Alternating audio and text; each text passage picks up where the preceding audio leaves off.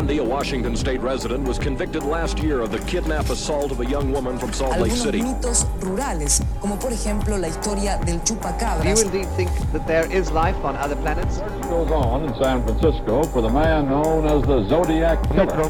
De la comisaría tercera de San Isidro vivía Robledo Earlier today, Milwaukee's police chief provided more details on a case he says fills him with utter horror.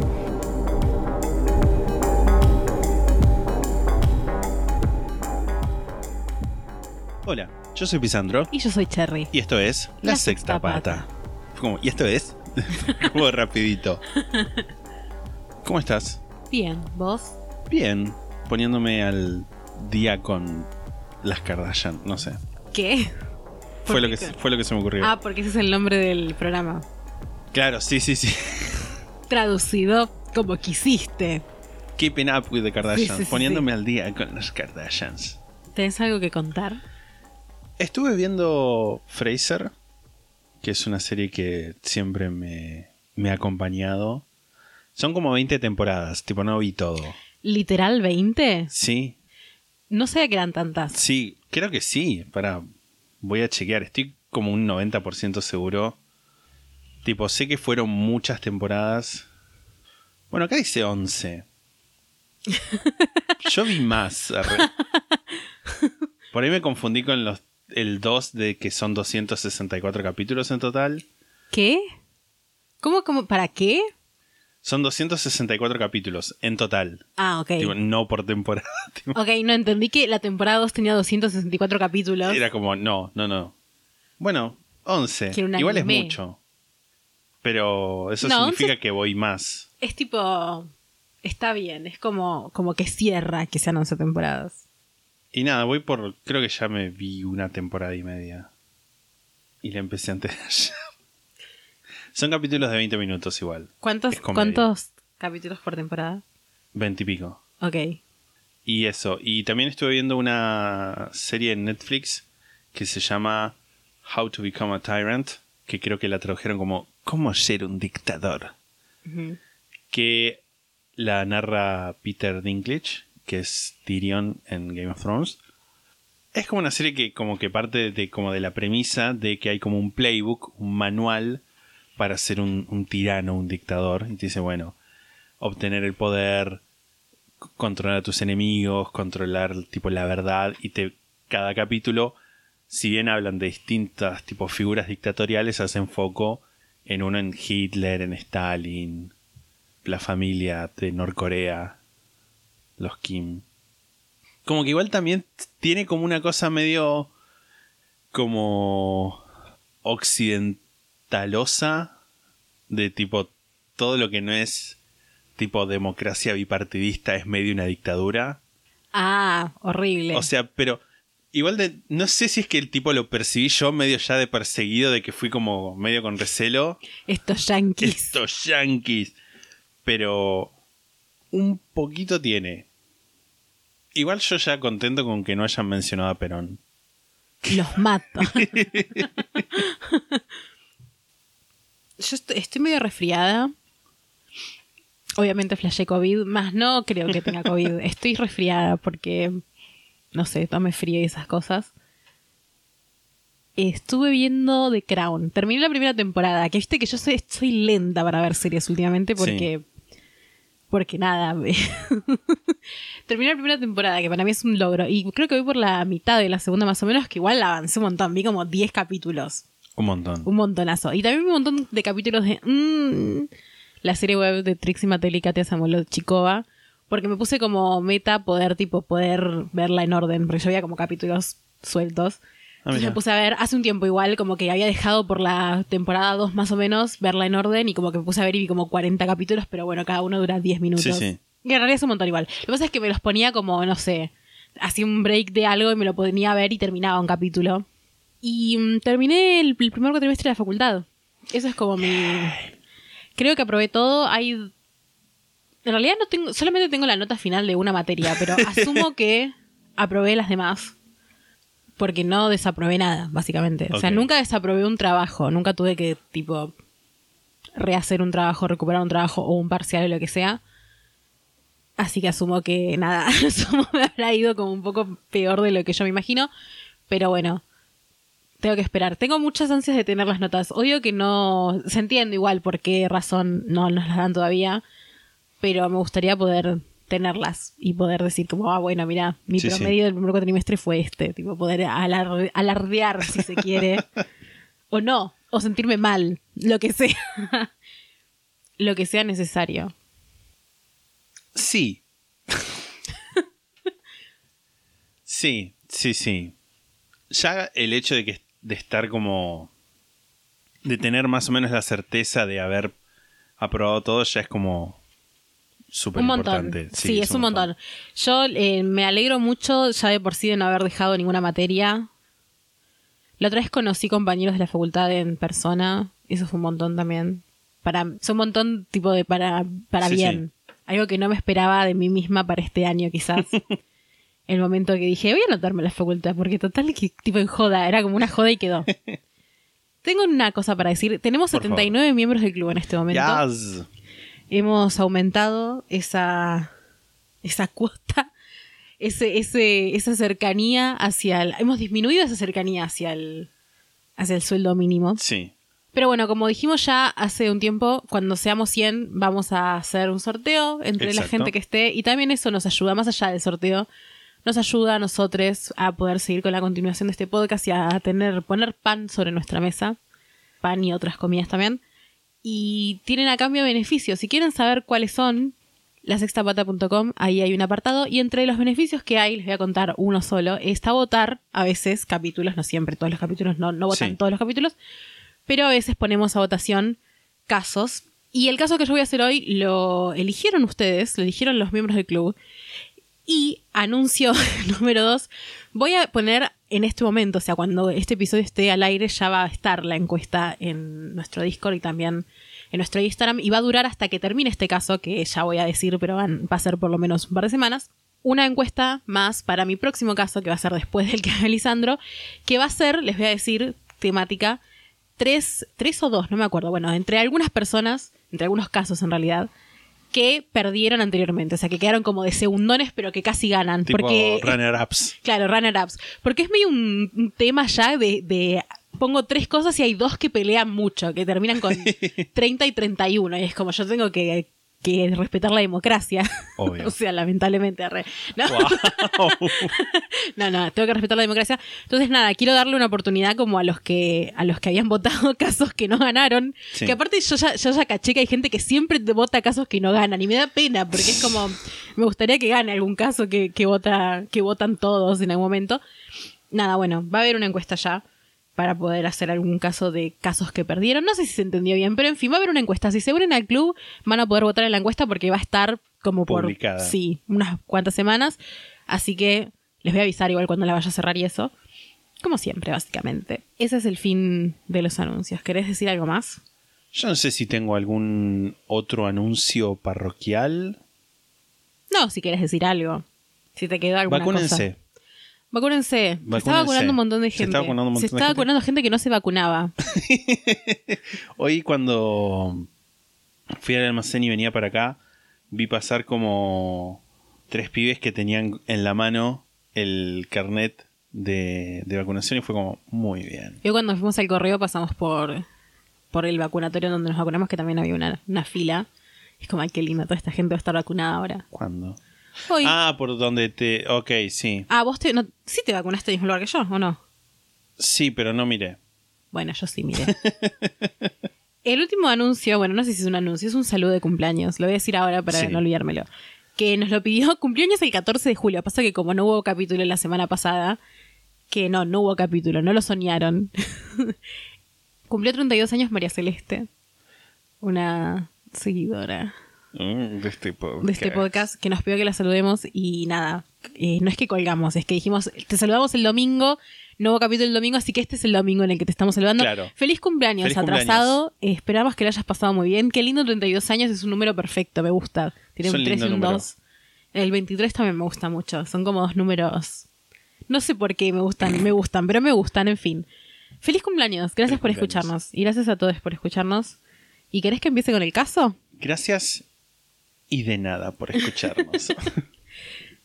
sí, por favor, contanos de, de qué se trata, de qué es tanto este, eh, qué, qué viene usted a hablar acá. Bueno, primero que nada voy a hacer como un disclaimer. El disclaimer es el siguiente. Este caso es un caso largo. No solamente por el hecho de que va a durar un par de episodios, no sé exactamente cuántos todavía, pero es un caso largo en el sentido de que hay muchas cosas, hay muchas partes, hay muchas cosas como involucradas, hay mucha información que es muy difícil poder como eh, Sintetizar. sintetizarla y poder elegir qué es lo que importa más y lo que importa menos. Y también es un caso que Se dificulta discernir. Total. Discriminar, si se quiere. Así que nada, ese es, ese es mi, mi disclaimer. Yo creo también, me parece que si nunca, nunca escucharon hablar de este caso, si no conocen el caso en profundidad, escuchen los episodios y después vayan a buscar más. Esa es mi recomendación. Obviamente van a hacer lo que ustedes quieran. Si después de, escuchar esto, que aparte ya les spoilé que no va a terminar acá, quieren ir a escuchar qué pasa después, vayan. Pero siento que la forma en que O se los voy a presentar, ¿qué dije? A escuchar. Sí, a leer o a buscar, eso quise decir. Siento que la forma en que se los voy a presentar es como una buena, un buen mapeo general de Mm. las cosas mínimas que hay que saber. Y si quieren saber más, después pueden buscar. Porque realmente hay muchas cosas. O sea, es un caso que ya lo voy a ir diciendo también un poco más adelante. Pero hay mucho, mucho libro, mucho documental, mucho video en YouTube y mucha cosita para leer. Dicho esto, voy a decir mis fuentes para el capítulo de hoy que son Wikipedia, como siempre nuestro querido Wikipedia, visaliaransacker.com, ¿Cómo? visaliaransacker.com, Me encanta. goldenstatekiller.com, que ese es el nombre, Spoiler. spoiler, este es el capítulo, la persona, sacb.com, que es la página del Sacramento B, la abeja de Sacramento, que es un diario, creo que es un diario, y el libro Gone in the Dark, o El asesino sin rostro, como le pusieron en español de eh, Michelle McNamara. Bueno, voy a empezar. La truculenta historia en la que estamos por embarcarnos comenzó a fines de marzo de 1974 con un crimen muy pequeño. 50 dólares en monedas sustraídos de una alcancía con forma de chancho de una casa en la pequeña ciudad estadounidense de Visalia, en el estado de California. Los siguientes meses sucederían una serie de incidentes que comenzaron a formar la idea de que ese casi inocente robo era en realidad producto de un criminal que no tenía intenciones de detenerse, un criminal serial, podríamos decir, ¿no? Entre abril de 1974 y septiembre de 1975, o sea, un año y monedas y unos meses, hubo alrededor de una centena de incidentes que comenzaron simples, como los 50 dólares en monedas, y fueron escalando, no tanto en el valor de lo que era sustraído, sino más bien en las extrañezas y en las perversiones, si se quiere, que iban tiñendo los casos. El modus operandi de este personaje era cuanto menos curioso. Irrumpía en casas en una zona muy limitada de cuatro barrios residenciales, rebuscaba entre las posesiones de las personas, desparramaba ropa interior femenina y a veces, no siempre, robaba monedas y algunos objetos de poco valor monetario, pero a veces con mucho valor afectivo, como por ejemplo fotos, ¿no? Como el tipo ese que, contaba John Mulaney del amigo que iba a las casas y tipo en las fiestas se escabullía y tipo robaba fotos viejas, decía que las robaba porque era algo que no iban a poder reemplazar. No me acuerdo de eso. Qué psicópata, igual, la verdad. O sea, ¿quién quiere tener un amigo así? Y aparte, nada, sabrá ese amigo que tiene cosas en común con esta persona que estamos hablando ahora. Eh, bueno, se robaba cosas que no tenían mucho valor económico, pero sí valor afectivo, y con frecuencia dejaba atrás dinero de mayor denominación. O sea, se robaba monedas, pero dejaba billetes, por ejemplo. O sea, ese tipo de cosas. Wow. Y también dejaba atrás objetos valua- valuables, tipo diamantes, cosas que realmente tenían Ah, valor. tipo, dejaba en tanto que no se lo llevaba. No, No es se que lo llevaba. Iba y dejaba tipo, me llevo dos monedas de un peso y te dejo. Igual, spoiler, después ya cuando lo tenga que decir, ya te lo voy a decir ahora porque lo sacaste a colación. A veces sí dejaba cosas que se había robado en otros lados. Ah, mira. Tipo, te robo una foto, pero te dejo un anillo, no sé. Wow. Dejaba cosas. Algunos de los objetos que sustraía incluían monedas de colección, armas y municiones, quizás lo más valioso, Sí. invitaciones de boda, anillos, medias de mujer, perfumes, cassettes, cámaras fotográficas, pegamento, llaves, remeras, remeras tipo packs de remeras sin, sin usar, como que se ve que en ese momento era Wow. muy popular en Estados Unidos comprar packs. Imagino que las remeras son tipo esas camisetas que van como abajo de la Sí, ropa, sí. que se usaban mucho en esa época también, que se compraban también en pack y se robaba eso. Es algo que se robaba muy seguido. Como que yo vi toda una lista de cada robo, qué era lo que se robaba y se robaba muchísimo eso. Un estéreo, un kit de afeitar, binoculares, radioreceptores, una valija y las cosas que más robó, o sea, que realmente fueron como se repetían muchísimo en las diferentes, diferentes listas de cosas que iba robando. Aros sueltos sin su par, o sea, había un par de aros, él agarraba uno y se lo llevaba y dejaba el un otro. verdadero agente del caos. Sí, sí, sí. Eso era para joder. Porque, Sí, sí, o sea, sí. ¿qué ibas a revender eso? Eso es para hinchar las pelotas. Pues querés, querés dañar a la gente. Y libros de estampillas blue chips. Voy a hacer un paréntesis para explicar qué son por favor, estampillas por blue favor. chips. Las estampillas blue chips. Te voy a mandar una foto primero. Para. Primero que nada te voy a mandar la foto, que estas fotos como siempre van a estar en, en nuestro Instagram, la Sexta Pata Podcast, y nuestro Twitter, la Sexta Pata. La foto, como ves, o sea, antes de, de mostrar esto, ves que hay como una especie de librito y adentro están las estampillas, ¿verdad? Sí. Bueno, ahora te voy a explicar bien. Las estampillas Blue Chips eran un programa de fidelidad que funcionaba de la siguiente manera. Cuando un cliente hacía una compra en un local adherido, que eran supermercados, farmacias, estaciones de servicio, etc., Sí. se le daba una cantidad de estampillas, que son estampillas como las que se usan para mandar cartas, o sea, con pegamento Sí, sí. atrás que las lames y las pegas, que era proporcional al valor de la compra que el cliente después tenía que pegar en un libro, que es este libro que está en la foto, ¿no? Luego los libros se cambiaban por cosas que tenías que pedir por catálogo. Era como si fueran los puntos de la tarjeta. Como el ahorro postal. No sé qué es eso. Exactamente esto, pero con plata. Lo hacían acá, Sí. pero como con plata. Tipo, vos comprabas, vos ibas comprando estampillas y cuando llenabas el. Tipo, el. El librito, ibas, dabas el librito en el correo y ellos te daban plata. Mira vos, qué curro. Eh, no sé si es, no sé si habría algo, algún tipo de, de, de ajuste en el sentido de que te daban más o plat, o menos. Yo creo que te darían igual o más porque si no nadie lo haría. Pero era como una forma de ahorrar. Era literal- ahorro postal. Bueno, esto no era una forma de ahorrar igual. Sí, capaz lo que tienen en común Pero era que eran que completarlo que para... tenías que poner Sí, sí. estampillas. Pero esto básicamente era, era literalmente como los puntos de la tarjeta, pero en vez de que se almacenen en, en, en datos Sistema en una nube, claro, era algo analógico en el que vos, era como una especie de libro de figuritas, Sí, sí. pero que ponías estampillas pegadas. Y esto literalmente en casi todos los robos se robaba de esto. Supongo que él lo primero que buscaba era ver si encontraba esto. No sé si había alguna especie de lógica detrás de esto, que quizás era como menos traqueable robar esto e ir a cambiarlo por un premio. Sí.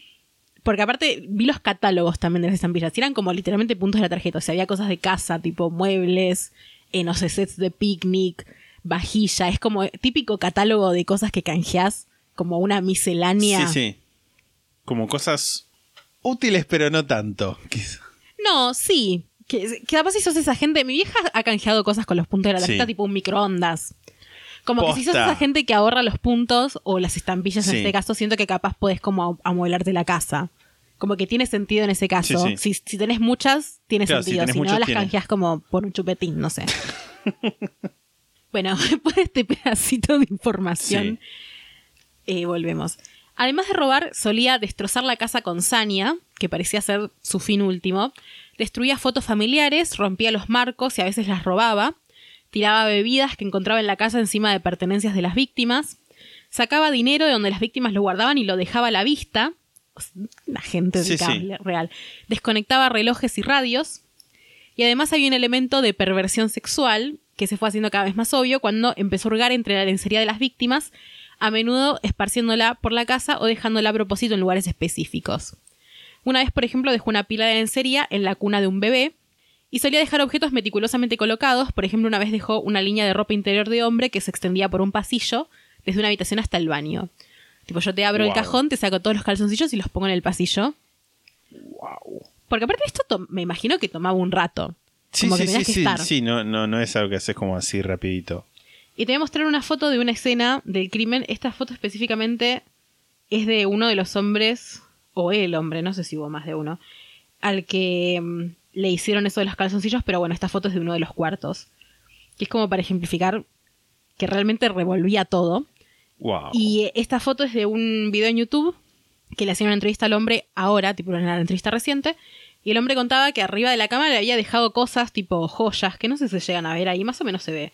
Sí, un poquito. Mira, acá en este espacio donde Sí, está sí, sí. abierto se ven como cadenitas. Que le había dejado cosas de valor como a la vista, un poco entiendo yo como queriendo decir, mira, yo te podría haber robado esto, pero no te lo robé. Que es, creo, peor, me parece. Sí, Porque es como que te hace dudar, bueno, entonces, ¿para qué viniste si no me robaste cosas de valor? ¿Cuál fue tu intención debajo, detrás de esto, digamos, no? Sí, medio como demostrar que podía. Total. Tipo mensaje mafioso de que te despertás y tenés un cuchillo al lado de la... de- Una cabeza de caballo. Sí.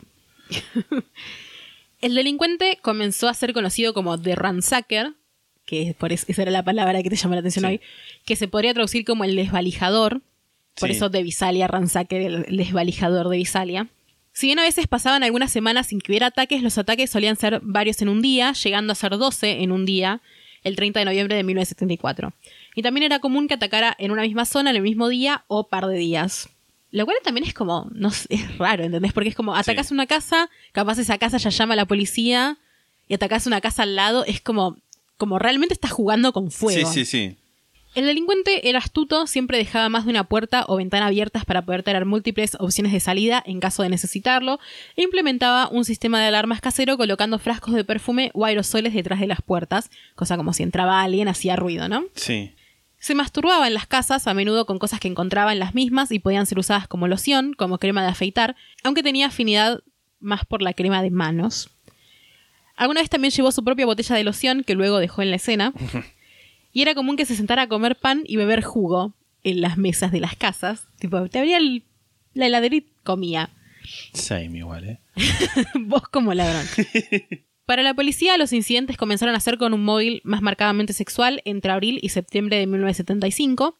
Meses en que los incidentes se redujeron considerablemente, hubo solo, entre comillas solo, entre 15 y 20, en comparación a antes que había habido como 80 en el resto del tiempo, ¿no? Sí, sí. Sin embargo, esta etapa culminó violentamente el 11 de septiembre de 1975. Pero antes de adentrarnos en esto, vamos a hacer un poquito de backstory, un poco de contexto. Klaus Snelling era un ciudadano de Visalia que trabajaba como profesor de periodismo en una escuela universitaria local, un hombre muy querido por la comunidad. Era creyente, estaba casado y tenía un hijo y una hija. Le gustaba el senderismo y solía visitar el Sequoia National Park, un parque nacional que quedaba a unos 40 minutos de Visalia. Te mandaron una foto de Cloud Snelling. Las secuoyas eh, son esos árboles enormes, gigantes, Sí. bellísimos, Muy altos. muy altos. Claro, es el Parque Nacional de las Secuoyas, porque Claro. debe haber muchas secuoyas, imagino. Sí, como eso es muy ideal para, para los literalmente hippie abraza árboles. Para el senderista, si se quiere. Ah, mira, tiene un aire a... ¿A quién tiene un aire? No sé. A un actor, ¿no? Creo que sí, pero bueno. También igual medio profesor genérico. Sí, la los verdad que sí. 50. A principios del año 1975, el 5 de febrero, hubo un incidente en el que Klaus Snelling llegó a su casa y se encontró con un hombre merodeando en la ventana de su hija, Elizabeth Snelling. Comenzó a perseguirlo, pero lo perdió en la oscuridad de la noche. Pudo dar una descripción escueta a la policía del sospechoso, un hombre blanco de entre 1,75 y 1,80 de altura, su pelo era largo hasta el cuello y vestía una camisa cuadrillé de manga larga. La policía investigó los alrededores de la casa y encontraron una huella bajo la ventana de Elizabeth. La huella coincidía con otras encontradas en ataques del Visalia Ransacker. La noche del 10 de septiembre de 1975, la familia Snelling estaba en la casa. Elizabeth, una estudiante de 16 años, había invitado a su novio y cenaron todos juntos. Cerca de las 19 escuchó un ruido afuera de su cuarto, se asomó pero no vio nada porque estaba oscuro. Las ventanas de la casa estaban abiertas porque hacía calor y el aire acondicionado no funcionaba bien. Alrededor de las 22 su novio se fue a su casa y poco después ella y el resto de la familia se fueron a dormir. Cerca de las 2 y cuarto de la madrugada del 11 de septiembre, Elizabeth se despertó porque se sentía muy sofocada y se dio cuenta que alguien estaba acostada boca abajo encima de ella, con una mano cubriéndole la boca y la nariz y otra sosteniendo su brazo derecho. O sea, tenía un tipo encima, básicamente, ¿no? Horrible. Muy horrible. Por un segundo pensó que era su hermano, quien solía hacerle bromas de este estilo. Wow. Esto lo decía en una descripción. Y fue como, ¿cómo que solía hacerle bromas Wow. de este, este tipo? Horrible. Horrible, me parece. Eso lo puse con un signo de admiración entre paréntesis, tipo, grave. Sí, sí, Esto sí. me llama la atención. Es algo bueno y normal que tu hermano te haga bromas de ese estilo. Pero luego le vio los ojos e intentó sacarse la mano ajena de la cara para poder respirar. O sea, le vio los ojos y se dio cuenta que no era. Sí, ¿no? sí. En medio de la lucha, su cama se rompió. El hombre gruñó. No grites porque te apuñalo. Te venís conmigo. Sacó un arma de uno de sus bolsillos traseros y la arrastró desde el cuarto hasta el comedor. Elizabeth lloraba e intentaba retroceder, pero el hombre la agarraba demasiado fuerte. Llegaron a la puerta trasera de la casa que estaba abierta y era por donde había ingresado el intruso, y ella, asustada, intentó resistirse de ser llevada, clavando sus talones contra el suelo, lo que hizo un ruido que despertó a su padre y a su hermano. El hombre logró arrastrarla unos cuatro metros afuera de la casa cuando escuchó a Klaus Snelling, que corría a través de la casa gritando Hey, ¿qué haces? ¿A dónde te estás llevando a mi hija? La soltó inmediatamente y Elizabeth cayó al suelo. Extrañamente no huyó. Cuando un furioso Klaus llegó a los escalones de la puerta trasera, el hombre levantó el arma y le disparó dos veces. Una bala le dio en el pecho y la otra en el costado izquierdo a través de su brazo y perforando su corazón y ambos pulmones. Cloud entró a la casa tambaleándose con su pijama bañado en sangre. El intruso le apuntó a Elizabeth, que continuaba llorando desconsoladamente, pero no le disparó. En vez de eso, le pateó la cara un par de veces y luego se alejó trotando. Ella se levantó y entró corriendo a la casa. La señora Snelling, que no sé el nombre, por eso no puse su nombre, pero bueno, la esposa de, de Cloud, llamó a la policía y pidió una ambulancia. Eh, ambas cosas llegaron unos minutos después. Cloud fue trasladado a un centro médico, pero cuando llegó ya estaba muerto. Voy a hablar de algunas evidencias que se encontraron ese mismo día. Unos minutos después del asesinato, un vecino escuchó ruidos en su patio y se dio cuenta que su puerta trasera estaba abierta, pero no encontró a nadie. Lo que sí encontró fue una bicicleta en su patio que luego se descubrió había sido robada del patio de una mujer el 9 de septiembre. Acá empiezan las cosas de dejando cosas. Se encontró la cartera de la señora Snelling en una maceta del patio de la casa de los Snelling, solo habían desaparecido algunos billetes de un dólar. Se determinó que el sospechoso había agarrado la cartera del mostrador y la había revisado antes de despertar a Elizabeth. En la casa de al lado encontraron una botella de alcohol. En otra casa cercana, unos vecinos notaron que estaba caída la red de badminton que tenían en el patio. Me encanta, me encanta. Mi casa, mi La casa. red de badminton. ¿Qué tiene una red de badminton? Yo, yo cuando tenga plata. Bueno, estaba caída esta red de badminton porque la policía creyó que era posible que el asesino, que, que el asesino de Cloud la haya tirado mientras corría por el patio. Tipo, medio caricaturesco, me Sí, imagino sí. esto. Y esto, todas estas cosas ayudaron a que trazaran una posible ruta de escape. Como que dijeran, bueno, se fue por acá. Una pantalla de la ventana trasera que el asesino había quitado de la casa de los Snelling se encontró apoyada contra un remolque al otro lado de la calle. Se cree que la sacó, la puso ahí y luego entró a la casa. Digo, todo, siento horas tardaría Sí, Jonathan sí, en sí. hacer todo esto. Se encontró una linterna en el patio de una casa cercana y se determinó que esa misma linterna había sido robada de otra casa el 30 de agosto, en un ataque que se creía también había sido hecho por Elizalde Ransacker. También un vecino llamó a la policía para denunciar que le habían robado una escalera que fue encontrada más tarde tirada cerca de una autopista y se encontró un destornillador envuelto en plástico en una zanja, pero no está claro si estos hechos están relacionados con el asesinato, el de la escalera y el del destornillador. Los análisis balísticos arrojaron que el arma usada para matar a Klaus Snelling era un revólver Miroku calibre 38 de 4 pulgadas, que esto para mí no significa nada, pero los investigadores recordaron que en un robo del ransacker que había tenido lugar el 31 de agosto, había desaparecido un arma de estas características junto con 200 balas del tipo woodcutter, que es como leñadoras, pero no creo que se Sí. puedan traducir como leñadoras. Sería como cortamadera, algo así, que es una munición de frente plano que se utiliza para objetivos de papel, que es como para, para ir a practicar tiro, Sí. entiendo yo, ¿no? El dueño del arma guió a la policía a un lugar donde había practicado tiro con el arma dos semanas antes de que se la robaran. O sea, el tipo que le habían robado el arma lo llevó a un lugar donde él practicaba con el arma, básicamente, ¿no? Sí, sí. La policía logró recolectar 70 muestras de balas que podrían haber sido disparadas por el arma en cuestión y las sometieron a análisis. Se determinó que el arma que mató a Cloud era la que había sido robada por el visalia Ransacker casi dos semanas antes. Con esta información sabían que ya no tenían ante ellos a un ladrón serial de poca monta cuyo peor crimen era ser un degenerado, pasivo bastante igual, sino que ya tenían enfrente a un asesino, lo cual claramente era bastante más grave. Sí, sí. La policía interrogó a Elizabeth Snelling, o sea, la hija, cinco veces, una vez en la escena, más tarde ese día otra vez, y tres veces durante el mes de octubre. Una de esas veces se usó la hipnosis, siempre con la intención de que recordara características físicas del sospechoso, pero no fue tan posible. La descripción que lograron con lo que Elizabeth recordaba era que era un hombre blanco de entre unos 70 y unos 80, de 20 largos, fornido, pelo claro, con ojos enojados, manos fuertes y sudorosas y una voz grave y rasposa que sonaba como un gruñido. Mm. También dio una descripción escueta de la ropa que llevaba puesta, una máscara de esquí, un pasamontañas, podríamos decir, con rayas en zigzag, ropa oscura y calzado que chirriaba. A pesar de que el asesino había logrado escaparse de la escena, y uno pensaría quizás que lo lógico es que se guarde por un tiempo, los ataques del Visario Ransacker no cesaron. El 16 de octubre de 1975 hubo al menos 8, o sea, ese mismo día, Sí. la mayoría robos de poco valor. Una familia que había sufrido un robo en septiembre comenzó a recibir llamadas acosadoras en las que un hombre del otro lado de la línea decía cosas como sé que estás sola y voy a ir a buscarte, y obscenidades que no voy a reproducir, pero bueno, Sí. pueden imaginar. El 20 de octubre la señora de la casa estaba sola, que también no sé su nombre. Siempre que digo alguna cosa que parece como medio horrible y machirula, tipo la señora de tal, es que no sé el nombre Sí, y sí. no voy a decir otra cosa. Tipo, era la señora que vivía en la casa. Se atajaba ella. Está bien. Estaba sola y escuchó que alguien intentaba abrir la puerta. Ella la bloqueó, intentó ver quién estaba del otro lado, pero habían tapado el visor. Menos de una hora después volvió a sonar el teléfono, al principio no dijeron nada y cortaron, pero menos- unos minutos después sonó nuevamente y del otro lado estaba la voz del acosador que dijo su nombre y le siguió diciendo obscenidades, o sea, como para demostrar que sabía cómo se llamaba, ¿no? Hubo otra, otra mujer, vecina de los Snelling, que también recibió llamadas de este tipo por esos días. En noviembre y diciembre hubo al menos 15 incidentes más. Su modus operandi de robar armas y cosas de poco valor continuó. Lo mismo con masturbarse en la escena, dar vueltas fotos y ese tipo de cosas. Además, eh, dato que no me parece menor, hubo muchas personas en estos meses que pudieron dar descripciones del sospechoso, la mayoría muy vagas, porque lo veían en la oscuridad, nunca Sí. llegaban a agarrarlo infraganti, aunque se cree que muchas veces se escapó más pronto de lo planeado por la presencia policial en el área. O sea, como muchas veces como casi lo agarran, pero, Pero no. nunca lo agarraron. Sí. La presencia policial había comenzado a ser frecuente. Después del asesinato de Klaus Nelling, el departamento de policía de Visalia aumentó su presupuesto dedicado al caso. Pusieron una recompensa de 4 mil dólares, que son unos 20 mil dólares de ahora, y mandaban constantemente patrulleros y organizaban vigilancias con el objetivo de lograr dar con el bisel de Ransacker, que a pesar de haber cometido un asesinato, sabemos que continuó y siguió haciendo los ataques en los mismos barrios. O sea, como no, no solamente no paró, sino que seguía yendo de los mismos Haciendo lugares, lo mismo, ¿entendés? en las mismas partes.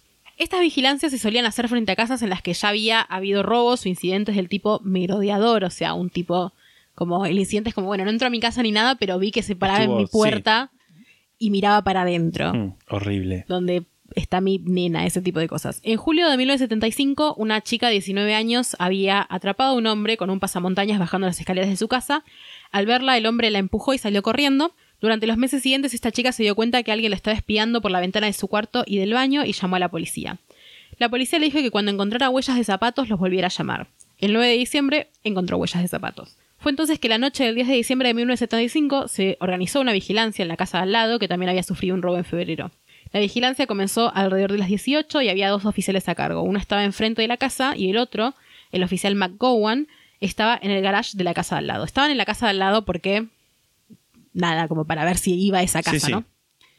Esa noche había al menos otros cuatro policías haciendo vigilancias en casas cercanas, algunos a pie o en auto y otros también escondidos en lugares estratégicos. Esa noche, el visario de Ransacker entró a una casa a menos de un kilómetro de ahí, robó dinero, anillos y estampillas de estas blue chips. Alrededor de las 20.30, una figura apareció cerca del garage donde estaba McGowan. Un sujeto estaba agachado contra los arbustos y se hizo paso hacia el garage, miró hacia adentro y aparentemente sin ver a McGowan, rodeó la casa y fue hacia la puerta trasera. O sea, como que miró para adentro y no lo vio. Sí. Nada, igual estaba oscuro, ¿no? McGowan salió de su escondite y comenzó a seguirlo en silencio. Cuando el sujeto estaba intentando abrir la puerta, McGowan le apuntó con una linterna y el sospechoso se dio vuelta y chilló, entrecerrando los ojos por la luz de la linterna. McGowan le gritó alto policía y el sospechoso comenzó a correr, saltó el portón y aterrizó en el patio de los vecinos. McGowan lo persiguió, ordenándole que se detuviera y alzara las manos, mientras el sujeto corría de forma circular en el patio, chillando en un tono de voz agudo que no lo lastimara. Lo cierto es que el oficial no tenía intenciones de lastimarlo, era un hombre religioso que intentaba tenerse a las reglas policiales. Es un policía bueno, vamos a decir. Sí. McGowan disparó contra el suelo para alertar a su compañero, o sea, como para decirle, vení. El sujeto logró correr y saltar al otro patio. McGowan continuaba persiguiéndolo y ordenándole que se detuviera, esta vez bajo amenaza de dispararle. Y hay que tener en cuenta que era de noche, estaba oscuro y los espacios por los que el sospechoso se escabullía eran estrechos. Hay que imaginarse que estaba corriendo como entre las casas. Sí. Ahora después te voy a mostrar también una foto como de una, de una casa. eh, porque capaz lo que se imagina acá es como una casa que no tiene patios al costado. Viste que las casas en Estados Unidos, al menos las de este lugar, Sí, los de los pueblos, medio suelen tener, sí, suelen tener como pasillos a los costados y un patio atrás y un patio adelante. No es que están todas pegadas y tiene que ir sí por los techos, sí o sí por los techos. Que capaz es más lo que pasa por estos barrios de acá. Sí. Ven a mi casa suburbana. Qué boludo. Te preparaste mentalmente.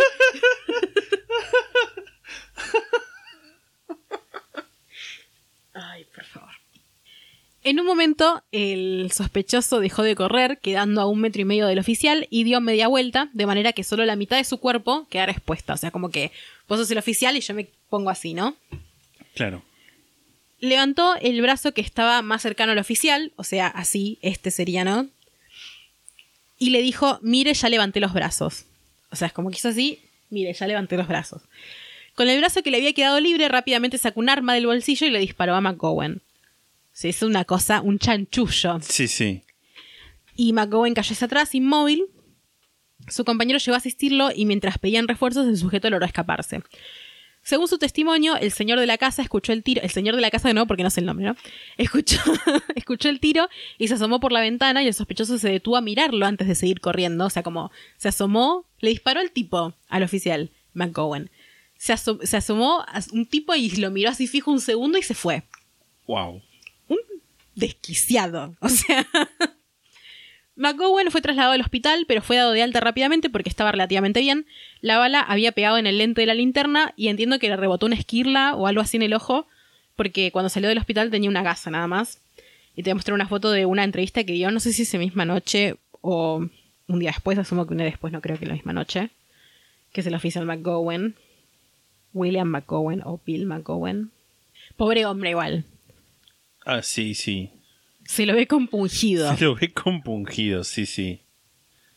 Qué buena foto. Hay buen material del caso. Y bueno, es que eran casi ya los 80. Tipo, Sí, sí. está bien que esto era una es una captura de una entrevista de televisión igual. Cuando estaba huyendo, el Visalia Ransacker descartó lo que había robado más temprano esa noche y dejó montones de huellas que permitieron la identificación de otros incidentes como parte de una serie hecha por la misma persona. Claro, porque ahora igual yo lo que estoy contando como, bueno, esto pasó y, es- y este incidente que también fue parte de toda la misma persona, en ese momento no habían relacionado Claro. todo eso todavía. Como que fue algo que fueron relacionándolo de a poco, yo lo estoy contando más o menos como con cosas que se fueron descubriendo después. Pero no es que de toque sabían que el chabón había hecho 100 incidentes en un año y medio, como que eso se supo después. Se llamó a todas las unidades del Departamento de Policía de Visalia en servicio y fuera de servicio, y también a la patrulla vial de California y a la oficina del sheriff del condado de Tulare, que me causa mucha gracia el nombre, no sé por qué, que casi, o sea, el condado de Tulare creo que es el que está, a ver, déjame... Claro, el condado de Tulare es el condado donde está Visalia. Ok. Tipo, no es que es un condado en otro lado. Que eran eh, casi 70 oficiales en total que rápidamente cubrieron el área y en base a los rastros que el sospechoso dejó en la huida y pudieron trazar el camino que usó para huir, pero no lograron encontrarlo. En definitiva, esa noche el Visalia Ransacker se pudo escapar otra vez. Un mes después del tiroteo, el 9 de enero de 1976, McGowan y su compañero John Vaughan fueron al edificio Parker Center en el centro de la ciudad de Los Ángeles, que funcionaba como la sede de la LAPD, la Policía de Los Ángeles. Iban básicamente a pedir refuerzos porque la facilidad con que el ransacker evadía a las autoridades había agotado totalmente los recursos monetarios e intelectuales de la policía de Visalia. El encuentro que McGowan había tenido con el ransacker era quizás el más cercano hasta ahora, y por eso arreglaron para que le hagan una sesión de hipnosis para que lo recordara lo más posible. Me encanta que en esta época era todo se resolvía con una hipnosis. la hipnosis era la respuesta para todo. McGowan pudo describir al sospechoso, eh, dando la descripción más grande, podríamos decir, o más, no sé si más acertada, pero por lo menos la más detallada hasta el momento. Un hombre blanco de entre 25 y 35 años de edad, 1,77 m, alrededor de 80 kilos, pelo corto y rubio, de corte militar, más largo arriba que abajo, sin patillas, raya al costado, cara redonda, una hendidura en la barbilla, mandíbula ancha, cuello grueso y una nariz distintiva de perfil, hombros grandes y redondeados, piernas largas. Lo describió como un hombre con cara de bebé, y hubo algo que era consistente con otros reportes, su palidez, que les hizo creer que era probable que el ransacker no saliera mucho de día, porque sería difícil mantener ese color en el clima de California, que en días de verano podía llegar a más de 35 grados. Celsius, ¿no? También pudo describir su vestimenta en bastante detalle, muy similar a las descripciones de otros avistamientos, y dijo que corría de forma graciosa con sus rodillas juntas, quizás por el botín que cargaba, o quizás era algo que realmente lo hacía así siempre, ¿no? Recordó que, apu- que apuntó y disparó con su mano izquierda, o sea, quizás era un zurdo como Un vos. sordo, Sí. Las descripciones de McGowan junto con las de los testigos sirvieron para hacer los primeros identikits del sospechoso. Te voy a mandar todas juntas. La primera está con una camisa de camuflaje, pero a mí me causa mucha gracia porque parece una camisa de payaso. Sí, sí. Después, alrededor de un mes, hicieron otros dos identikits, uno de su cara de frente y otro de perfil, que son las otras dos fotos que te mandé. Todas estas fotos van a estar también en nuestras redes. Y también hay otro identikit, que es el último que te mandé, que es el que solía aparecer en los diarios. Se desconoce bien el origen de ese identikit, aunque puede ser que sea el identikit 1 como simplificado para que Sí. pueda ser impreso en blanco y negro y se entienda igual. Luego de que se empezara a publicar el retrato, varias mujeres y adolescentes dijeron haber tenido incidentes con un peeping tom, o sea, un mirón, podría ser, Sí. que encajaba con la descripción. Algunas de ellas vivían en casas que habían sido robadas, por esto se cree que el ransacker espiaba a las víctimas antes de robarles. Luego de estos eventos hubo unos pocos incidentes aislados más que no se sabe si fueron hechos por el Visalia Ransacker o no, pero podríamos decir que nunca más hubo los ataques a los que estaban acostumbrados y que el reino del terror del Visalia Ransacker había llegado a su fin. Durante más o menos tres años hizo más de 100 robos, un asesinato y un intento de asesinato.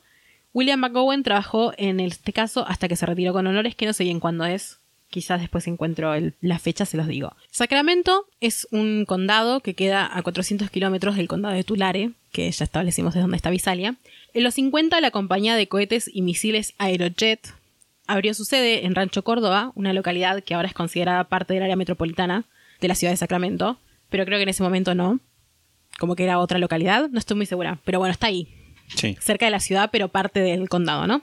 Con la llegada de esta empresa de Aerojet, hubo un auge de zonas residenciales donde vivían sus empleados, cosa que pasaba mucho en esa época. O no sé, que su- supongo que sigue pasando también. Esto de como una ciudad que se crea en alrededor de las fábricas o de los lugares donde se trabaja. Sí. No es que Rancho Córdoba fuera el tipo de lugar en el que no pasa nada, pero sí era el tipo de lugar en el que las cosas que pasaban eran como una especie de secreto a voces. Por ejemplo, un vendedor de helados que desapareció misteriosamente y se comentaba que además de helado vendía droga. Pero esa- son esas cosas que es como, quizás pasaron, quizás no pasaron. Sí. Pero nada era tan grave como lo que les trajo la segunda mitad de la década de los 70. El delincuente, que luego fue conocido como el East Area Rapist, el violador del área este, o el EAR, quizás le voy a decir IAR más seguido, atacó primero en Rancho Córdoba el 18 de junio de 1976 y luego continuó volviendo a atacar en la zona repetidamente durante sus años de actividad. Para noviembre de 1976 se le atribuían nueve ataques al IAR, cuatro de ellos fueron en Rancho Córdoba. En marzo de 1979, cuando hacía un año que no atacaba en la zona, volvió una vez más en uno de los últimos ataques que se le atribuyen. Hay investigadores que creen que él tenía una conexión con Rancho Córdoba, quizás era donde vivía. El 18 de junio de 1976, una mujer de 23 años llamó a la policía a las 5 a.m., intentando hacerse entender lo mejor que podía, ya que estaba tirada en el suelo con las manos atadas detrás de su espalda, con la circulación cortada. La mujer había sido violada por un sujeto que se le metió en la casa. La mujer lo describió como un hombre extraño y le pareció raro que tuviera puesto un pasamontañas en pleno junio, que es verano en Estados Unidos y en todo el hemisferio norte. Medía alrededor de unos 75 metros, moderadamente musculoso, tenía puesto una remera azul marino de manga corta y guantes de luna grises. No tenía pantalones puestos y pudo notar que sus piernas eran pálidas y peludas. El hombre amenazó a la mujer con un cuchillo y la ató con un cable que traía consigo y con un cinturón que encontró en el armario. Antes de violarla se untó el pene con aceite de bebé. Nunca se sacó los guantes. Antes de irse, la mujer todavía atada podía escuchar cómo el delincuente revolvía cosas de la casa. En el patio trasero, un bebedero para pájaros había sido colocado abajo de una línea telefónica, pero no había sido cortado del todo. Claro, o sea, el bebedero estaba puesto. Porque parece como re random el dato, pero es como pusieron el bebedero como para subirse Sí, sí. encima y cortar la línea, ¿no? Durante las semanas anteriores al ataque, la mujer recibió varias veces llamadas en las que nadie decía nada y colgaban, como si alguien estuviera intentando monitorear que estuviera en la casa, o sea, como llamaban para ver si atendía. Comenzó a sentir que la estaban siguiendo cuando empezó a haber seguido el mismo auto oscuro. No sé si en la casa, imagino que alrededor de ella, por donde fuera que fuera. Richard Shelby era un detective en una época en la que no existían divisiones especializadas en crímenes sexuales. Era una época en la que el detective que llegaba primero era el experto asignado. sí. Y eso le pasó el 5 de octubre de 1976. Un sabueso siguió un rastro que lo llevó desde una esquina hasta la ventana de un niño, pasando por un patio lleno de yuyos. Una hora y media antes, alrededor de las 6.30 de la mañana, Jane Carson estaba en la cama junto a su niño de tres años. Su esposo se había ido a trabajar hace unos instantes y preguntó si se le había olvidado algo cuando sintió que alguien prendía las luces y corría por el pasillo. Un hombre en pasamontañas le respondió Callate, quiero tu dinero, no te voy a hacer daño, y le mostró un cuchillo. Había entrado por la habitación del hijo. Del hijo de tres años, ¿no? Sí. Jane le rogó que no la lastimara y le ofreció el dinero que había en la casa, pero el delincuente la ató de manos y pies y le tapó los ojos con una toalla. Le pasó el cuchillo por el cuerpo y la pinchó en el hombro. Todavía atada, Jane lo escuchó revolver la casa y volver a la habitación con algún tipo de tela que cortó y usó para atar al pequeño. Luego lo puso en el piso. Creo que lo puso en el piso de afuera de la habitación, no estoy muy segura, pero creo, y ahora voy a decir por qué. Y violó a Jane. El niño se quedó dormido y cuando se despertó vio a su madre que yacía amordazada y atada con tiras de toallas rotas. Creyó que eran vendajes y le preguntó, ¿se fue el doctor? Lo cual es como horrible. Ay, sí. Y nada, creo que fue ahí que, la- que lo puso al nene por esto de que se despertó y la vio. Dos semanas antes la familia había sido víctima de un robo. Se habían llevado algunos anillos y les habían dejado joyería robada. O sea, nada. Sí. Lo mismo que pasaba antes con el visa de Ransacker, ¿no? Tipo, se llevaron algunas cosas y le dejaron otras. El ladrón había escapado por la ventana del niño. Richard Shelby, Shelby pensó que se trataba de la misma persona. La violación de Jane fue el quinto ataque que se le atribuyó al ER, al East Area Rapist, pero fue el primero en el que Richard Shelby trabajó en conjunto con Carol Daly, una detective con experiencia en crímenes sexuales. La dupla quedaría pegada al caso del ER indefinidamente. Vamos a volver a hablar de estas personas, eh, no tanto hoy, más sí en otros episodios. Luego de ese ataque hubo otras, otros tres en rápida sucesión. A principio, la policía creyó que el responsable era un violador serial sin identificar, al que llamaban el Early Bird Rapist, el pájaro temprano, el pájaro que primero se despierta. Early Bird es como... Es como alguien que se despierta temprano. Claro. Tipo eh, Night Owl, tipo Claro. lechuza nocturna y Early Bird son como Sí, la gente que se acuesta temprano y... es un dicho, digamos. Sí, sí. Una expresión idiomática. Pero Shelby creía que en esta época en la que no había tal cosa como el perfilamiento criminal, que estaban ante un, ante un violador más inteligente y bizarro que el Early Bird Rapist. Las descripciones de las víctimas eran consistentes, un hombre blanco, veintipico, un metro setenta y cinco, complexión media, siempre con pasamontañas o algún tipo de capucha, temperamento hostil, si se enojaba su voz se volvía aguda, y tenía el pene pequeño. Datos. Actuaba de manera despreocupada, podía estar mucho rato mirando un cajón, huía de las escenas tranquilo. Mirando un cajón me refiero revolviéndolo, ¿no? Sí, No sí. tipo mirando- abría un cajón y se quedaba mirándolo fijo. Same igual, ¿eh? Tenía necesidades psicosexuales específicas. Ataba las manos de sus víctimas en la espalda y les pedía que los masturbaran con las manos atadas, pero no las tocaba.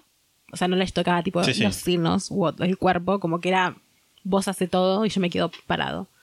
Cuando comenzó a atacar parejas, spoiler, solía llevar a la víctima al living y ponía una tela sobre el televisor. Porque se ve que el tema de la luz ambiental Sí, era importante. Los niños no le molestaban y no los lastimaba, pero sí los ataba y ponía en otra habitación, como fue el caso de Jane Carson y su hijo. Cuando Jane Carson dio su testimonio, dijo que sintió que había sido un accidente el pinchazo que el violador le había hecho con el cuchillo, que viste que dije que como que se lo pasó por el cuerpo y la pinchó también. Sí. Pero Richard Shelby creía que era más probable que se estuviera aguantando sus ganas de hacer más daño y que seguramente de no ser atrapado la violencia iría creciendo. Y la violencia creció. El sospechoso comenzó a hacer cosas como apretar tijeras junto a las orejas de las víctimas vendadas. Ah, Con apretar me refiero como a hacer, no sé cómo decir esto, hacerlas hacer el coso. Tipo como usarlas en el aire. Hacerlas hacer el coso. Es que pensé mucho en qué verbo, se- que- qué verbo sería ese. Tipo, agarras una tijera y haces esto. A ver, tipo esto. Eso en la oreja de una víctima vendada. ¿Cómo, cómo le dirías hacer tipo esto? abrir y cerrarlas. Bueno, abrirlas y cerrarlas. Es que es tipo. En inglés era click. Pero es tipo, esto no es, no es click, no cliqueas nada. Re enojada. Estoy enojada con una tijera en la mano, sacudiéndola. Que encima lo peor es que agarraste como la que suena menos. A ver, dame. Eso, eso, bueno. Eso en las orejas de la Perdón si alguien le triggerió ese ruido. Sí, no, ya está, ya estamos, ya pasamos eso. eso. Ay, Dios. Amenazaba con cortarle los dedos si se movían. Apuñaló una cama. Comenzó a usar cada vez más el tormento psicológico. A una víctima la llamó por su nombre y le dijo, no me conoces, ¿no? Fue hace demasiado tiempo para vos, ¿no? Pasó mucho tiempo, pero yo te conozco. Les hacía creer que se había ido y cuando las víctimas comenzaban a aflojarse de las ataduras, las sacudía con un ruido o un movimiento repentino. Nada. Horrible. Sí, una persona del mal. Después del ataque a Jane, la comunidad comenzó a sospechar que había un violador serial suelto, pero la policía le pidió a la prensa que no cubrieran tanto los crímenes por miedo a que el violador se fuera de la zona. Shelby y Carol Daly siguieron pistas discretamente, interrogando a cualquier persona mínimamente sospechosa que se les cruzara. Con esto me refiero a que no es que agarraban a cualquier persona que caminaba por la calle, sino era como tenían, alguien llamaba diciendo, ay, me parece que es mi hermano porque es medio rarito. Sí. Y lo interrogaban por más que no hubiera pruebas. A eso me refiero. Dejaban sus tarjetas en puertas de los vecinos, tipo, iban y decían, si, te, si necesitas algo, llámame. Recorrían casas de empeños en búsqueda de la joyería robada. Vendaban a Jane y le hacían escuchar grabaciones de las voces de sospechosos. E incluso fueron a un negocio que vendía pornografía preguntando por clientes con fetiche de bondage, tipo de bondage que es cuando atar con cuerdas Sí, sería. Una vez, siguiendo una pista, interrogaron a un sujeto que compraba información de mujeres registradas en la DMV, que es el Department of Motor Vehicles, el Departamento de Vehículos Motorizados, y lograron que la DMV dejara de vender información privada, pero no era el IAR. Ninguno lo era, en definitiva. O sea, se podía ir, vos podías ir al DMV Y comprar decir, información. sí, te doy tanta plata, dame la información. O sea, un- Claro, pero ni siquiera, loco. ni siquiera era. no es que era ilegal lo que Claro, era como un acceder a registros. Claro. Tipo, como voy por, por, por ventanilla. Total. Wow. Mientras tanto, los rumores eran cada vez peores. Se rumoreaban cosas que no eran ciertas, como que el violador cortaba los senos de las víctimas. No era cierto. Y el apagón de la prensa significaba que estos rumores no se refutaban. El 18 de octubre hubo dos ataques en 24 horas. Una de las víctimas fue una ama de casa de 32 años que vivía en Carmichael, uno de los barrios más ricos de la región. Se especuló que Liar, cansado por la falta de prensa, decidió moverse hacia los barrios ricos. Fuera así o no, tipo que decidió eso, el 3 de noviembre hubo una reunión en el ayuntamiento con 500 asistentes, donde Shelby y Daly intentaban responder las preguntas llenas de pánico de la audiencia. El día siguiente salió una nota en el Sacramento Bee, buscan hombre sospechoso de ocho violaciones y se terminó el apagón de la prensa sobre el tema.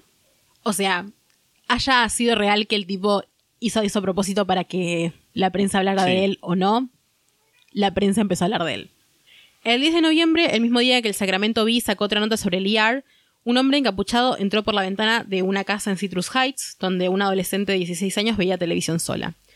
El hombre la amenazó con un cuchillo y le dijo si te moves te voy a silenciar para siempre y yo me iré en la oscuridad, tipo I'll be gone in the dark, el título del libro. Mm. Roll credits. El IAR la sacó de la casa y la llevó por un terraplén hasta una zanja de drenaje de cemento, donde caminaron alrededor de un kilómetro hasta un sauce.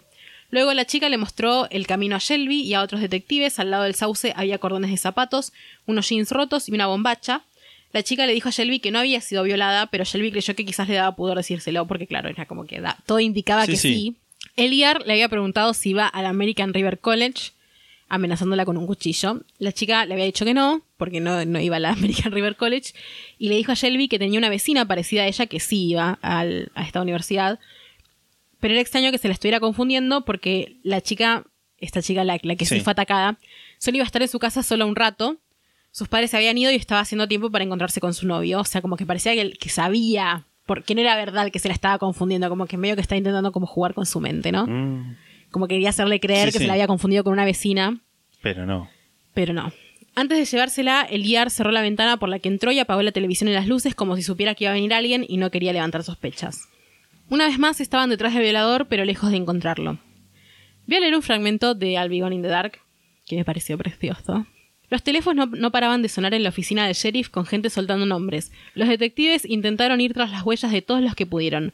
Los hombres eran, eran eliminados como sospechosos y tenían pies grandes, el pecho hundido, barriga, barba, eran viscos, rengos o sin cuñada confesó que una vez había ido a nadar desnuda junto a él y vio que tenía el pene grande. Porque claro. Una este, cuñada. claro, como... Literal. Asumo que esto está basado en algo que pasó en serio. Sí, Tipo, sí, sí. Interrogaron a una cuñada y le dijo, no, si fue una- nadar una vez con él. Tipo con pudor, el- porque es como con el hermano de mi marido. Sí. Y tiene el pene grande, es como, ah, no, no es, porque el sospechoso tiene el pene pequeño. Era uno de sus rasgos distintivos. Claro, con el hermano de mi marido. Sí, o podría ser con el marido de mi hermana. Es verdad. Tenés mucha razón. No, pero en el libro decía específicamente el hermano Ah, de María. ok. tenés razón, pero no tenés razón. Entre diciembre y enero hubo tres ataques más. El 24 de enero, el Sacramento Bee publicó una nota titulada El violador ataca de nuevo, catorceava vez en 15 meses. Desesperados, los detectives probaron un método para extraer huellas de, la, de piel humana. Carol Daly tenía que soplar un polvo a través de un tubo sobre las víctimas desnudas, pero no lograban dar con nada. Y este, el, como que el método era horrible, por lo que entiendo, como que eran químicos. O sea, bueno, claramente, ¿no? Mm, sí, pero eh, tipo medio abrasivo quizás. Creo que sí. Lo que sí obtuvieron un dato. La mañana del 2 de febrero de 1977 había habido otro ataque. La víctima era una mujer de 30 años, residente de Carmichael. La mujer había forcejeado con el arma de su atacante y él la golpeó en la cabeza. Cuando la examinaron notaron una mancha de sangre en su cabeza. La mujer tenía sangre tipo B y la de su cabeza era tipo A positivo y determinaron que ese era el tipo de sangre del violador. La noche del 16 de febrero la familia Miller estaba en su casa en el barrio de College Glen. Rodney Richard Miller, de 18 años, estaba en la cocina sirviéndose torta mientras que su hermana de 15 años miraba televisión en el living cuando escucharon un ruido viniendo del patio. Alguien se había saltado la reja y había tirado accidentalmente la parrilla. La señora Miller se asomó por la ventana y pudo ver una figura corriendo por el patio. Su hijo y su esposo corrieron tras ella, o sea, tras la figura, ¿no? Sí. Siguieron al hombre entre las casas hasta que lo vieron saltar una reja y se escuchó un tiro. Le había disparado a Rodney, que cayó al suelo, hubo otro tiro que no les dio, y su padre movió a Rodney del lugar, que luego fue trasladado a un hospital. La bala le había entrado en el estómago, agujereándole los intestinos, la vejiga y el recto. Ah, Cuando los detectives interrogaron a los vecinos, se encontraron con las descripciones de Liar que ya les eran familiares. Varios vecinos habían sentido que alguien saltaba las rejas o merodeaba sus patios o andaba por sus techos en las semanas anteriores al tiroteo. Rodney Richard Miller sobrevivió. Mejor, ¿no? sí, sí. En el 2018 di una nota en Sacramento vi y te voy a mostrar dos capturas del video donde se puede ver el barrio, que esto es lo que decía antes también, como un, como un ejemplo de cómo eran las casas también, ¿no? La casa de ellos era la que en la primera está como más abajo, a la izquierda, que no se ve mucho. Ahí es donde en esta, en la segunda, da Sí. el- como el pasillo, no sé cómo decirle, como el costado de la casa donde hay una, no sé qué es, es un aire acondicionado, como una Sí, No sé sí, qué tipo sería como un extractor de aire, parece. Sí. ahí es donde saltó la reja y le, y le disparó y qué sé yo. O sea, este era de los tipos de lugares en los que se escondía y donde iba, ¿entendés? Como que corría por los costados, saltaba rejas por ahí. E imagino que en los 70 y a oscuras era difícil eh, poder seguir el rastro, el rastro, básicamente. Un, un cul-de-sac. Que es un cul-de-sac. Básicamente esto. Cuando, viste, cuando el caminito llega al final en un, Claro, en un coso redondo. como en el GTA. Exacto, sí. La mañana del 8 de marzo hubo otro ataque, el primero en el que el IAR atacó a una mujer estando su marido presente. El Sacramento Bee publicó una nota destacando esto. Hubo un ataque a un adolescente y después hubo 11 ataques seguidos a parejas heterosexuales. A raíz de, esto se acrecentaron las sospechas de que el IAR leía lo que la prensa decía sobre él. O sea, hacen una nota especificando como, mirá, ahora ataca parejas y atacó a un adolescente y después parejas durante mucho tiempo. El 18 de marzo el teléfono sonó tres veces en el departamento del sheriff entre las 4.15 y las 5 de la tarde. En la primera y la segunda una voz masculina dijo soy el, el IAR, el Easter Rapist. Se rió y colgó. En la Encima dijo soy el IAR, no dijo soy el Easter, dijo soy el IAR como Tipo el- la sigla. la sigla, sí. En la tercera, la misma voz dijo: Soy el violador del área este, ya se eché a mi próxima víctima y no me van a poder atrapar. Esa noche, una chica de 16 años llegaba a su casa del trabajo cuando un hombre cubierto con un pasamontañas emergió de la habitación de sus padres. El 2 de abril hubo un ataque que introdujo un elemento al modus operandi de Liar que, que continuaría usando. Esa madrugada atacó a una pareja, los amenazó con un arma y ordenó a la mujer que atara a su novio. Cuando el hombre estaba atado, el Liar le colocó una taza y un platito en la espalda y le dijo que si escuchaba algún ruido le dispararía a los dos. Wow. En un punto le dijo a la mujer que había estado en el ejército y que había cogido mucho ahí. ¿Qué decía? ¿Qué contaba? Sí, sí. No sé si tipo, a los compañeros, bueno, no importa. Esto era algo que los investigadores habían planteado, que era posible que estuviera en el ejército, no que cogiera mucho. Porque había cinco instalaciones militares una hora a la redonda de Sacramento. Algunas veces estaba vestido con botas negras estilo militar y ropa verde eh, militar también, ¿no? Y el truco de la vajilla, como le llamaban al lo de poner el platito y la tacita atrás de la espalda del tipo, parecía algo como sacado del ejército, ¿no? Además también estaba el hecho de que siempre estaba un paso más adelante que ellos, habían instalado cámaras en los barrios que Liar frecuentaba, agotaron su, pues- su presupuesto haciendo vigilancias, habían pedido prestado visores nocturnos y detectores de movimiento que se habían utilizado en la guerra de Vietnam.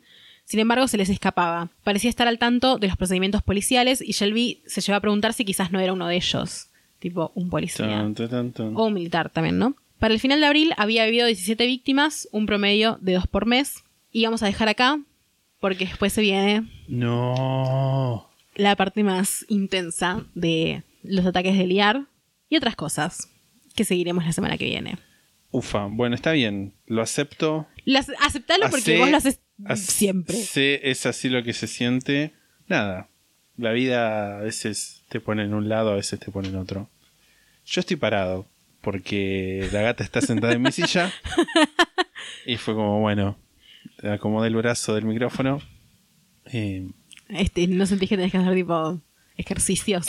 no, no, no.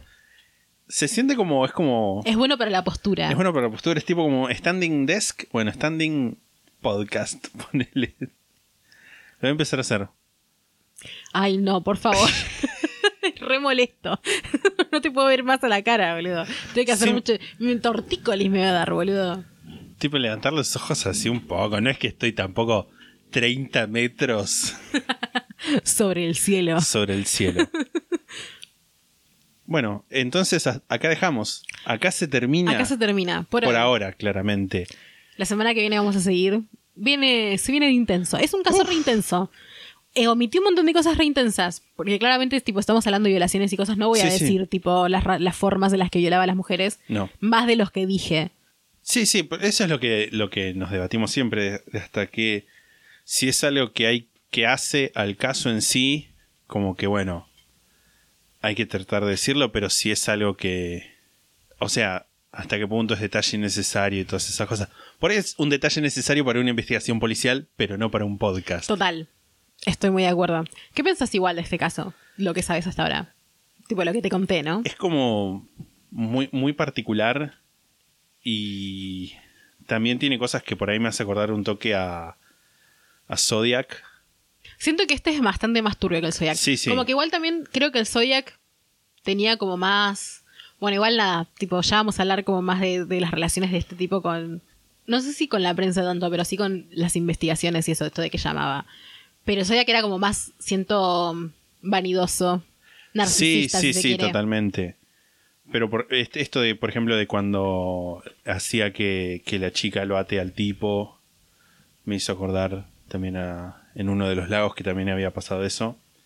Pero nada, también es como, como cuando hay, más allá de que por ahí no se supiera quién era en ese momento, pero como esos pequeños, tipo, esos crímenes chiquitos que van escalando, tipo, bueno, me, robo monedas, después me robo monedas y algunas estampillas y ropa interior y dejo todo eso acomodado y después ya avanza, tipo, empieza a aumentar cada vez más. Porque me acuerdo que en un momento contaste que hubo como un mes donde de repente como que hubo más robos. Es como también lo que hablamos en, en los...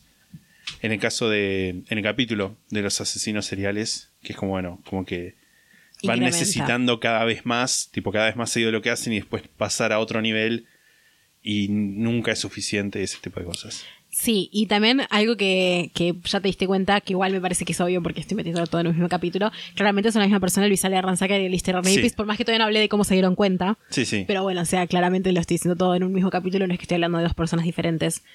Pero sí, esto de que, de que se mudó de lugar y empezó directo con las violaciones. Es como, Sí. bueno, en un lugar era más que nada robo y alguna cosa medio degenerada y asesinó a un tipo y intentó asesinar a otro, básicamente. Pero ya después me- se mudó a otro lugar Sí. y se mudó a otro lugar o no. Veremos bien Veremos. cómo es esto.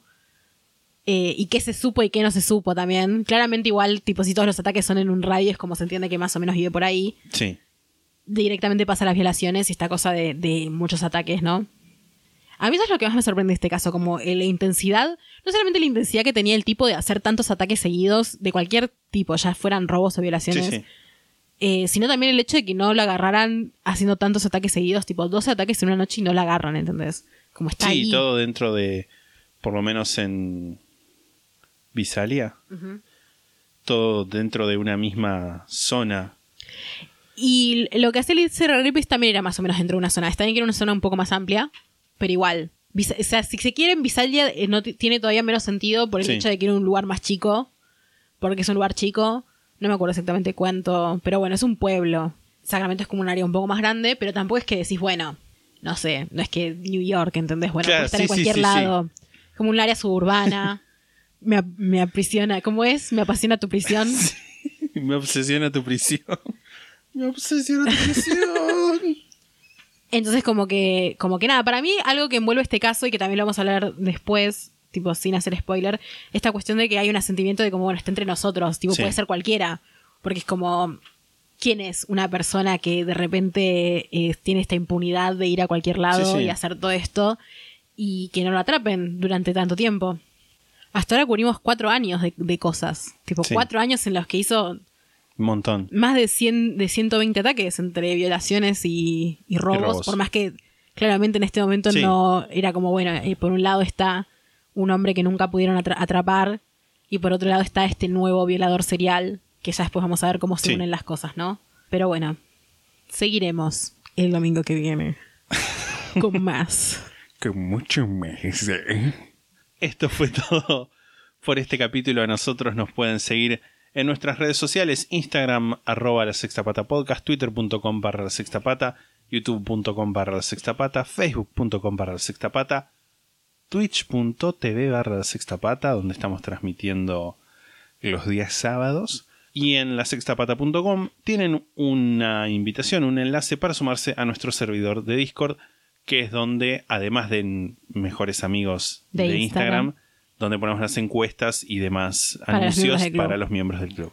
Formas de darnos dinero. En twitch.tv la sexta pata, que es nuestro Twitch donde transmitimos los sábados, pueden suscribirse de manera gratuita si tienen Amazon Prime. Si no pueden pagar, no lo sugerimos. Para eso únanse al club, que ahora les voy a decir también cómo.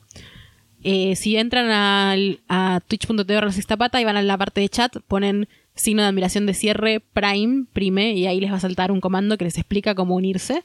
Si no, también lo pueden preguntar en Discord, otra vez también nos preguntaron y les decimos, no hay problema. Sí. Si tienen Amazon Prime, es gratis para ustedes y sí nos da plata. Porque otra vez me preguntaron, ¿pero a ustedes les da plata? Sí, nos da Sí. plata. Nos da plata, pero a ustedes no les cobra. Si quieren Es un unirse al club- win-win. Es un win-win, total. Si quieren unirse al club, en lasextapata.com hay una sección, Club La Sexta Pata, está la explicación, es entre 200 y 500 pesos por mes, se renueva automáticamente y le agradecemos muchísimo a la gente que está en el club, cada vez somos más y nos alegra mucho porque es realmente nuestro sustento económico de cada día. Y también pueden hacernos donaciones únicas, si quieren hacerlo, también hay en lasextapata.com, hay links para hacerlo en pesos a través de Mercado Pago o en dólares a través de PayPal. Si nos escuchan en Spotify o en algún lugar donde puedan seguirnos, síganos. Y si nos escuchan en algún lugar donde puedan dejarnos una reseña, alguna calificación, déjennos una linda reseña y la nota más alta para que le aparezcamos a más gente que está perdida sin saber qué escuchar. Si tienen alguna historia de oyente, la pueden mandar a la sextapata.gmail.com y ya hay 10 volúmenes de historias de oyentes donde pueden escuchar más o menos qué se busca. Medio que de todo. Ya a esta altura buscamos de todo. Interesante igual, nos, nos cuenten que fueron a comprar naranjas.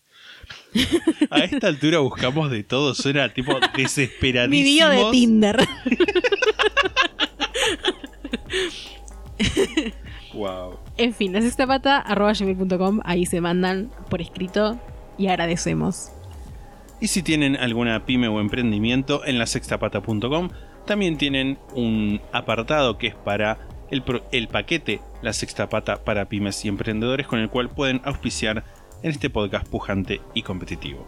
¿Falta algo? Eso es todo. Nos vamos a escuchar el domingo próximo con la continuación de este caso. Chao.